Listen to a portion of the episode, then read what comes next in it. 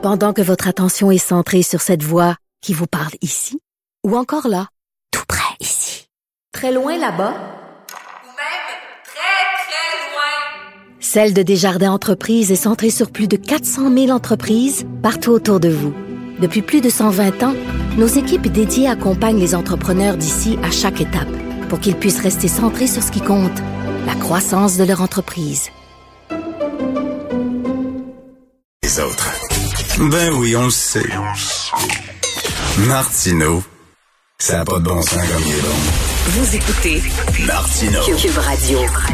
Alors, euh, tous les jours, je discute avec euh, l'analyste politique euh, Yasmine Abdel-Fadel, que vous connaissez. Euh, elle, était, elle était à l'émission d'Antoine Robitaille, là-haut sur la colline. Salut Yasmine.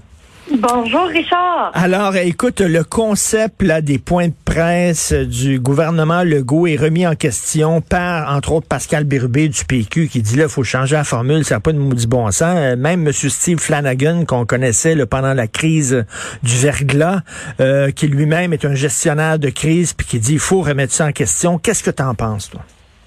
Ben, c'est sûr que l'opposition allait sortir pour dire qu'il faut remettre en question euh, les points de presse, puis parce que François Legault a été particulièrement bon hier.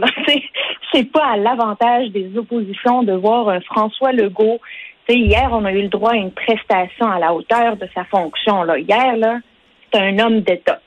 Ça me rappelait d'ailleurs le gars qui l'a, la personne, que, que dis-je, qui l'a ramené en politique, Lucien Bouchard, qui avait finalement la même prestance dans un moment critique de notre histoire à la crise du verglas en 98. François Legault a été, capable de nous démontrer que euh, c'est moi qui décide. On a senti, puis là, c'est peut-être la fille qui a été en politique en moi, qui dit que j'ai senti que dans les réunions de préparation, il a mis sur le point sur la table. Il a dit, c'est assez l'improvisation, c'est moi qui décide. Puis il nous l'a dit que c'était lui qui décidait. Et j'avais l'impression hier, j'avais la drôle d'impression qu'il répondait à ma chronique. C'est bizarre. Là. Je veux pas, je veux pas me péter les bretelles en disant le premier ministre euh, euh, lit mes chroniques. Je le sais pas, mais en tout cas parce que j'avais parlé de ça, puis j'étais pas le seul en disant qu'il arrête pas de se lancer à balle les deux, lui puis docteur Arruda. Puis euh, c'est qui qui décide, c'est qui le chef? Hier, il a répondu en disant c'est moi. Puis c'est courageux, hein, tu sais, les, les, en politique, là, dire, regardez, si vous avez quelqu'un à blâmer, si vous avez quelqu'un qui, qui, dont les décisions ne vous rendent pas heureux, ben c'est moi, ce gars-là, qui prend ces décisions-là, puis je les assume.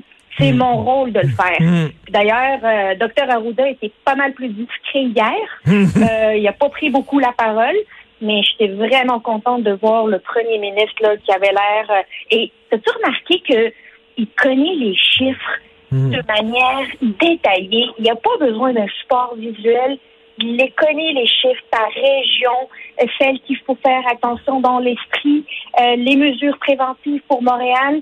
Il était en plein contrôle euh, de son point de presse. Ça fait Oui, et puis, pendant, pendant longtemps, on disait le problème avec M. Legault, puis j'étais un de ceux qui disait ça, c'est qu'il veut se faire aimer, il veut être il veut être aimé à tout prix. Mais là, hier, on voyait qu'il disait aime-moi, aime-moi pas, je m'en fous, c'est moi le boss. Si tu veux te faire aimer, fais pas de politique, achète-toi un chien. C'est bon cette phrase-là. pas mal ça. C'est pas mal ça, mais ce qui est important aussi, là, c'est que les Québécois, ce qu'ils veulent, c'est de savoir que quelqu'un est là pour prendre les décisions et les assumer. Puis c'est exactement à cette demande-là que le premier ministre a répondu hier. Que vous soyez content ou pas content, c'est moi qui prends les décisions. Puis euh, vous allez vous allez pouvoir me punir ou euh, m'en remercier dans, dans à peu près euh, un an, 18 mois.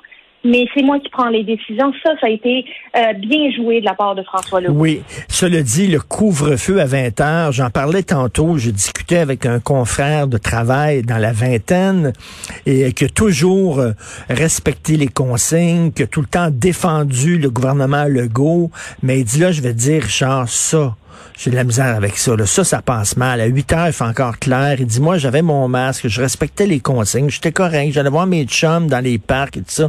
Et de dire qu'à 8 heures, je vais rentrer en dedans puis jouer aux jeux vidéo, là. Et ça va être difficile à faire accepter, ça. Ben, ça va peut-être être difficile à faire accepter, mais il faut le voir d'une autre manière. Il faut le voir de la manière que c'est un avertissement comme quoi la- la situation est critique. Comme quoi des mesures qui vont resserrer finalement, euh, euh, qui vont être, qui vont finalement venir nous encadrer un peu plus, vont être annoncés dans les prochaines semaines. Le, couvre-feu à 20 heures, c'est qu'il avait le choix entre le couvre-feu puis fermer les écoles puis on, se renferme chez nous. Ben, le, premier avertissement, couvre-feu à 20 heures, c'est ça que ça veut dire. Ça veut pas dire rentrer chez vous puis euh, euh, il fait encore jour puis euh, aller dormir.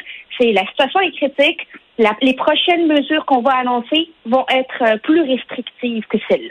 Là, on s'entend, tu sais, je pense, tu sais, ouvrir, fermer, ouvrir, fermer, jouer au yo-yo, ça fatigue les gens, puis ça mêle les gens. Je pense qu'on s'entend, puis le gouvernement s'est rendu compte de ça, là. Regarde, il a dit que euh, au mois, le 24 juin, euh, tous les tous les adultes vont être vaccinés. Ben, d'ici le 24 juin, on s'entend qu'il va falloir se serrer la ceinture.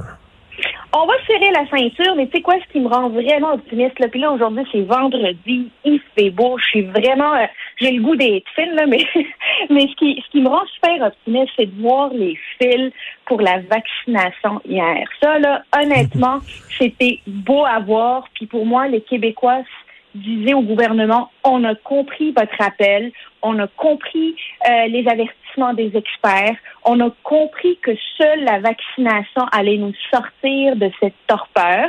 Puis ça fait du bien hein, de d'entendre que le Québec euh, fait partie des provinces où le taux de vaccination est le plus élevé. Oui. On s'était malheureusement illustré par le nombre de morts, mais là, on s'illustre par notre capacité à serrer les coudes puis à les faire vacciner.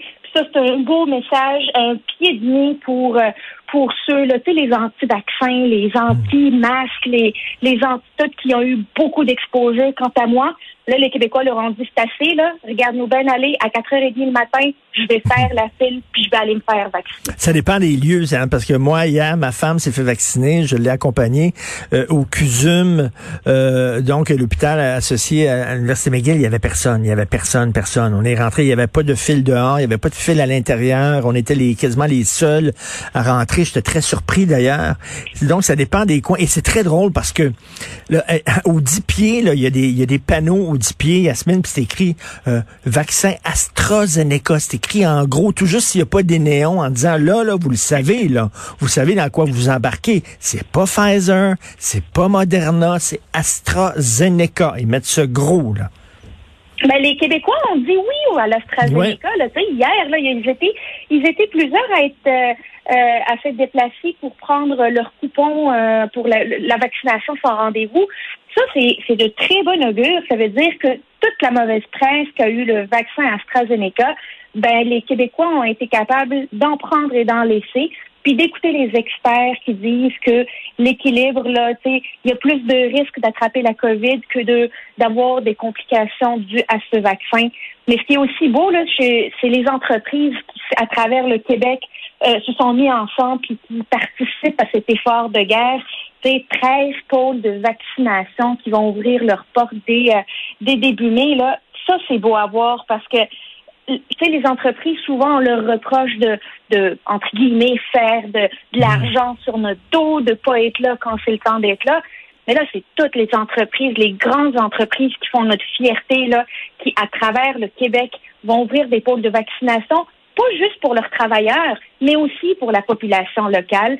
Puis c'est un demi-million de Québécois qui vont pouvoir être vaccinés grâce à cet effort. Bravo. Mais oui, tout à fait bravo. Il faut le dire. Là, moi, je chiale quand ils veulent pas se faire vacciner, mais de voir que des gens allaient se faire vacciner, effectivement, c'était un baume un peu sur ma plaie. Euh, merci beaucoup, Yasmine, et passe un excellent week-end, même si à 8 heures, il faut que tu sois en maison. Non, c'est à partir de lundi, c'est vrai. C'est à partir Ben non, de... mais moi, je suis à Brossard, fait qu'à 21h30. Ah, c'est vrai! T'es à ça à 21h30, chanceuse. Bon, on va aller dans vos parcs d'abord jusqu'à 21h30. Merci beaucoup, Yasmine. Bon week-end. Bonne journée, bon week-end.